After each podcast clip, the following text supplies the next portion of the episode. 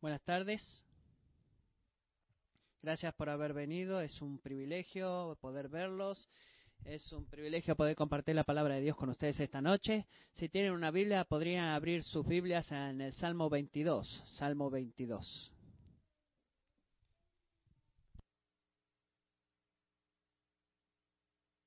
Vamos a leer el Salmo 22 de los versículos 1 al 18.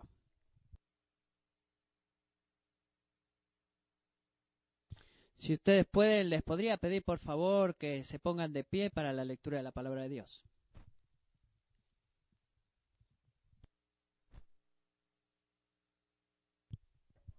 Dios mío, Dios mío, ¿por qué me has desabandonado? ¿Por qué estás tan lejos de mi salvación y de las palabras de mi clamor? Dios mío, de día clamo y no respondes, y de noche, pero no hay para mí reposo. Sin embargo, tú eres santo, que habitas entre las alabanzas de Israel. En ti confiaron nuestros padres, confiaron y tú los libraste. A ti clamaron y fueron librados. En ti confiaron y no fueron decepcionados. Pero yo soy gusano y no hombre, oprobio de los hombres y despreciado del pueblo. Todos los que me ven de mí se burlan hacen muecas con los labios, menean la cabeza diciendo, que se encomienda al Señor, que Él lo libre, que Él lo rescate, puesto que en Él se deleita. Porque tú me sacaste del seno materno, me hiciste confiar estando a los pechos de mi madre. A ti fue entregado desde mi nacimiento, desde el vientre de mi madre, tú eres mi Dios. No estés lejos de mí, porque la angustia está cerca, pues no hay nadie que ayude. Muchos toros me han rodeado, toros fuertes de Bazán me han cercado. Ávidos abren su boca contra mí como un león que despedaza y ruge.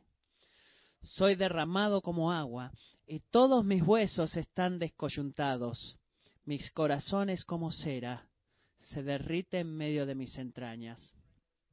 Como un tiesto se ha secado mi vigor y la lengua se me pega al paladar. Me has puesto en el polvo de la muerte, porque perros me han rodeado. Me ha cercado cuadrilla de malhechores. Me horadaron las manos y los pies. Puedo contar todos mis huesos. Ellos me miran, me observan.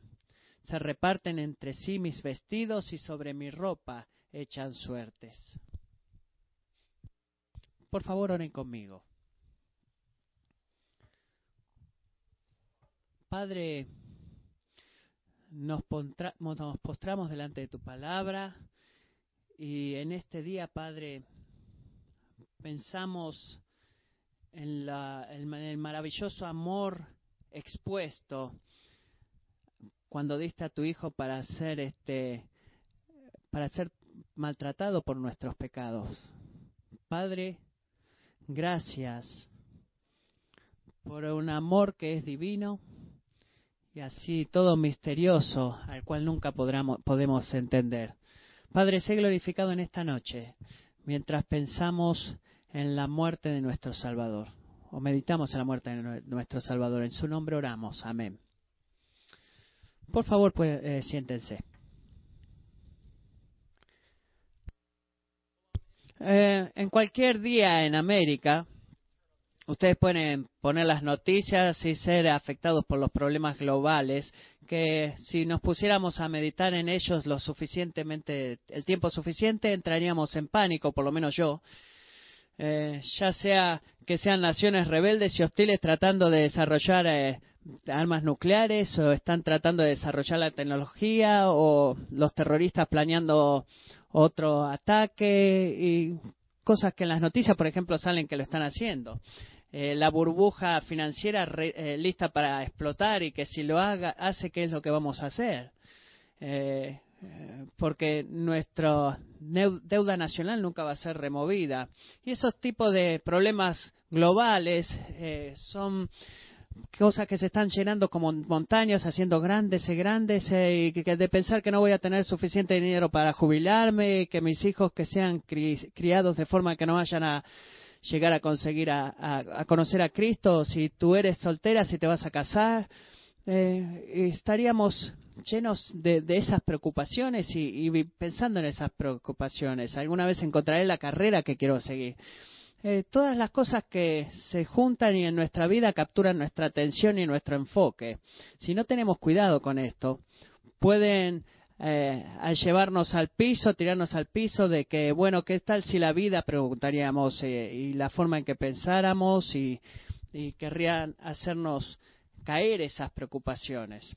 Estas verdades pueden ser este, malezas que nos ahoguen y ahoguen la verdad que conocemos.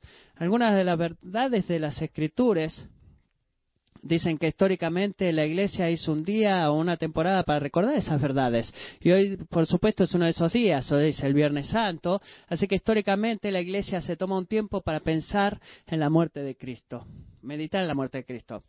Hay numerosas escrituras que podríamos elegir para hablar de la muerte de Cristo y he elegido el Salmo 22. Pero es interesante de que estemos hablando de un evento que tomó lugar eh, eh, más de dos mil años atrás, que es tan significante el día significativo el día de hoy como lo fue en ese día. Es también algo que tiene, toma lugar en la Escritura a través de la Escritura.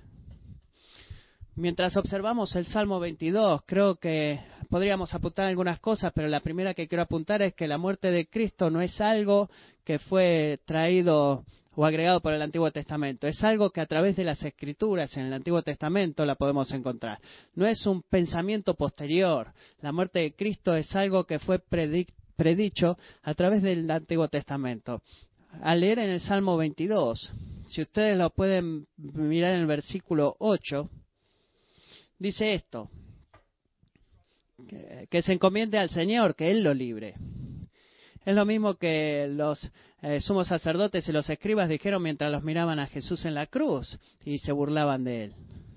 En el versículo 18 dice, se reparten entre, mis, entre sí mis vestidos y sobre mi ropa echan suertes.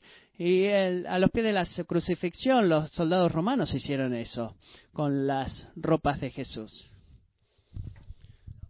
En otros lugares en las escrituras encontramos también la muerte de Jesús predicha. Y no tenemos tiempo para ir ahí, pero Génesis 22 habla de Abraham. Muchos de ustedes conocen la historia cuando fue a sacrificar a su hijo, este, que tiene un, que aunque no tenía un significativo los lectores de ese tiempo, fue algo también puesto en la escritura para hablar de la muerte de Cristo.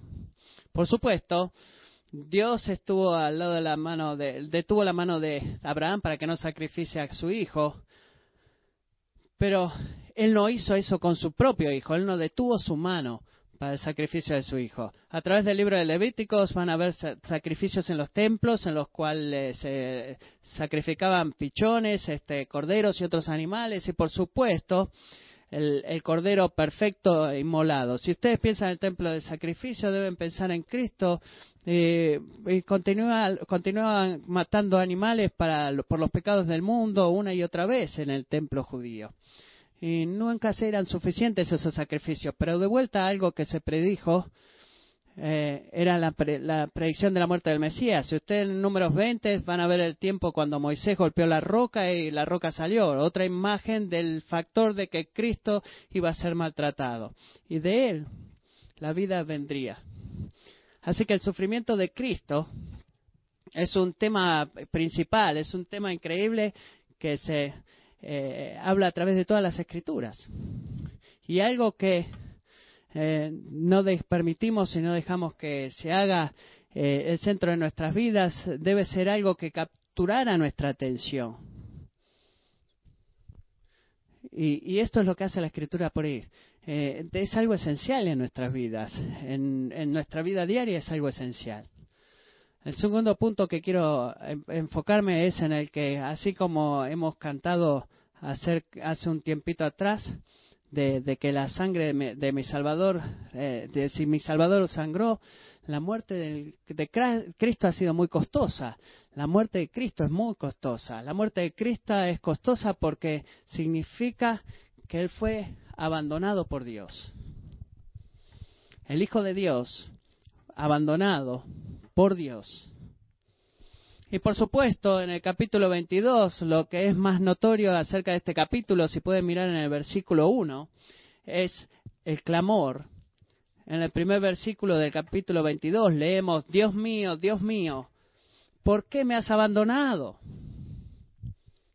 Si ustedes leen eso en Mateo, en el Evangelio de Mateo, capítulo 27, perdón, 46, dice, Elí, Elí, lama sabactaní, que, esto es, Dios mío, Dios mío, ¿por qué me has abandonado? Eso es lo que dijo Jesús en la cruz. Algunos dicen que el dolor y la agonía de la crucifixión era la forma más terrorífica de ejecución alguna vez practicada tan horrorífica que la práctica romana eh, se detuvo porque ellos consideraron, ellos mismos consideraron que era muy inhumana. Eh, creo que la escritura nos enseña que el dolor espiritual de la crucifixión fue mucho mayor que el dolor físico, porque en ese momento los teólogos enseñan que en la cruz, cuando Cristo estaba colgado de ella, todo el pecado del mundo fue puesto sobre él. Y toda la ira de Dios por esos pecados fue, fue puesta sobre él. Y el Padre Santo y Justo no podía mirar al pecado, entonces él volvió su rostro y lo alejó de Jesús. Y su ira fue derramada